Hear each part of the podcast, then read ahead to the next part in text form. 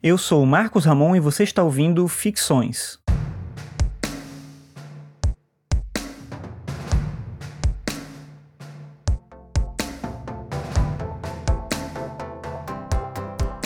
Antes de entrar no tema de hoje, eu vou deixar você aqui com um áudio enviado por um ouvinte, que é o César Lobo.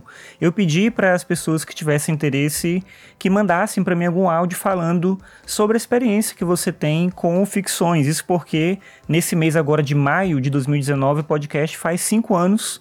Então é uma forma também de mostrar para as pessoas o que é que os ouvintes pensam, de que maneira que eles se relacionam aqui com o podcast. Então já agradeço aqui ao César por ter enviado esse áudio. Vou deixar você com o depoimento dele e depois eu entro no tema de hoje. Oi, Marcos. É, meu nome é César Lobo e eu gosto muito de podcasts, né? ouço muito.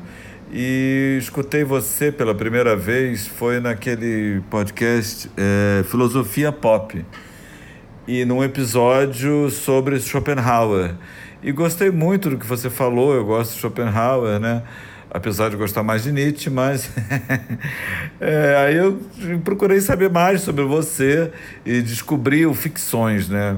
Cara, eu adorei o Ficções, né? Assim, porque é um formatinho pequenininho, né? Assim, de três minutos. Eu achei isso sensacional porque a gente pode ouvir assim, todos, eu ouço todos os dias, todos os dias antes do almoço. Eu almoço fora, aí eu sempre ouço o ficções, né?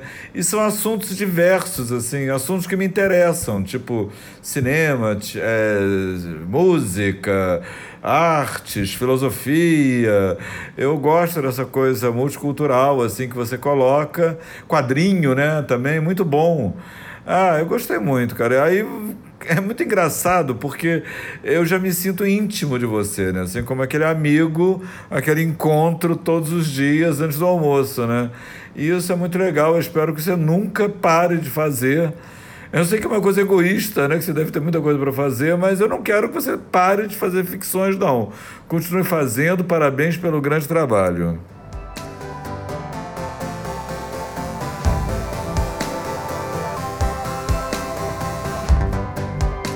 O tema do episódio de hoje foi sugerido por um outro ouvinte que foi o Adriano, que inclusive mandou um áudio aqui para o podcast que eu publiquei nos episódios para trás. Ele pediu para eu falar sobre o meu processo de escrita. Eu achei esse tema interessante porque acaba que a gente fala pouco sobre como é que é o processo de escrever, como é que é o processo de você se relacionar com o texto.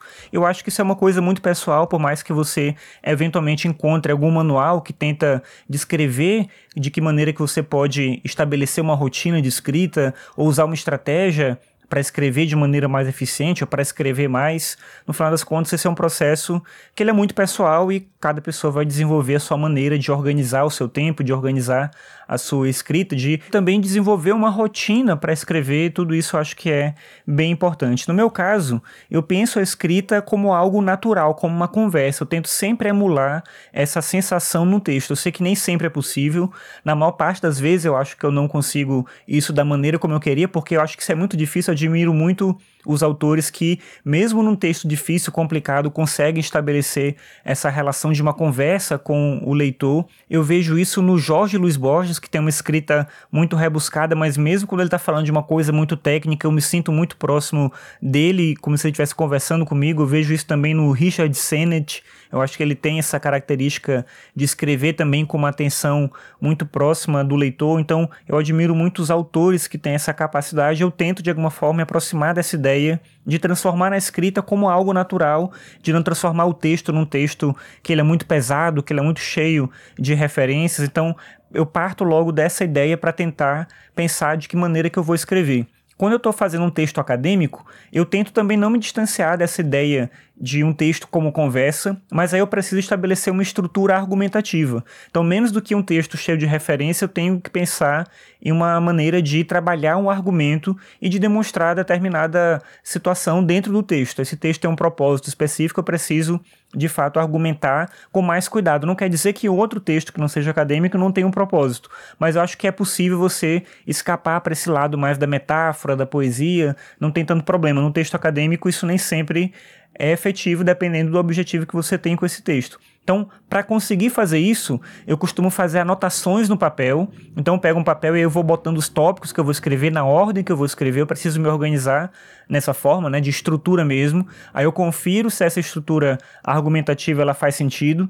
E aí depois eu vou para o computador escrever seguindo aquela estrutura que eu fiz no papel. É a única maneira que eu faço de escrever primeiro no papel. No geral, eu tenho uma dificuldade de escrever direto no papel um texto muito longo, porque eu vou perdendo meio que as ideias ali. Claro que se eu estou numa circunstância que eu estou sem computador, é no papel mesmo que eu vou desenvolver o texto, eu consigo fazer aquilo ali, mas geralmente quando eu tenho que escrever no papel é mais para fazer notas assim, né, pontos específicos que eu vou desenvolver depois no computador. Então, um texto argumentativo eu faço dessa forma. Eu sempre começo no papel, deixo uma estrutura argumentativa montada e depois eu vou para o computador e vou desenvolvendo cada um daqueles tópicos, é a maneira como eu consigo fazer da melhor forma. Outros textos que eu escrevo, eu tento sempre escrever eles de maneira direta, quase que num fluxo, assim, escrevendo o máximo que eu puder. E aí depois é que eu vou revisar, geralmente para tirar, nunca para acrescentar. Eu acho que num texto que é mais ensaístico, é bom para mim essa ideia de escrever o máximo que eu puder. Então eu tento seguir meio que esse ritmo do pensamento. Só que, claro que não dá, né? Assim, eu vou pensando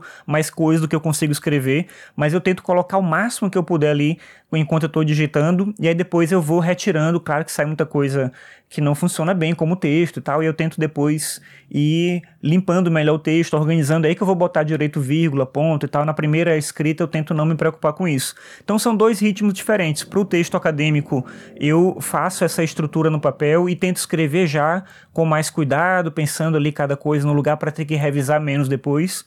E num texto mais livre, eu escrevo o máximo que eu puder para depois tirar as coisas que eu acho que não cabem e eu acho que sempre dá para tirar mais. Eu sou a favor dessa ideia do texto mais limpo possível, mais objetivo possível, mas pensando que essa ideia do texto objetivo não é que ele não tem profundidade, mas é mais no sentido de você comunicar bem aquilo que você quer comunicar sem dar muita volta que seja desnecessária. Mais uma vez, me inspirando aí nesses escritores que eu admiro. Eu dei o exemplo do Borges, né, do Richard Sennett. Eu acho que são dois que fazem isso muito bem e que eu invejo neles muito essa capacidade. Um livro que fala muito sobre essa ideia de descobrir o próprio estilo de escrita é um livro que eu já indiquei aqui no Ficções, que é um livro do Stephen King que chama Sobre a Escrita. É legal porque, apesar dele dar umas dicas gerais, assim, que todo mundo poderia aproveitar, no final das contas o livro é quase que uma autobiografia em que ele fala como ele descobriu o estilo dele de escrever. Eu acho que isso ajuda muito a cada pessoa que quer escrever a pensar sobre o seu próprio estilo, porque no final é meio isso, não tem uma regra, tem um caminho que você vai aprender a seguir, que você vai aprender a organizar para você mesmo desenvolver essa sua capacidade de escrever, escrever da melhor forma que você puder.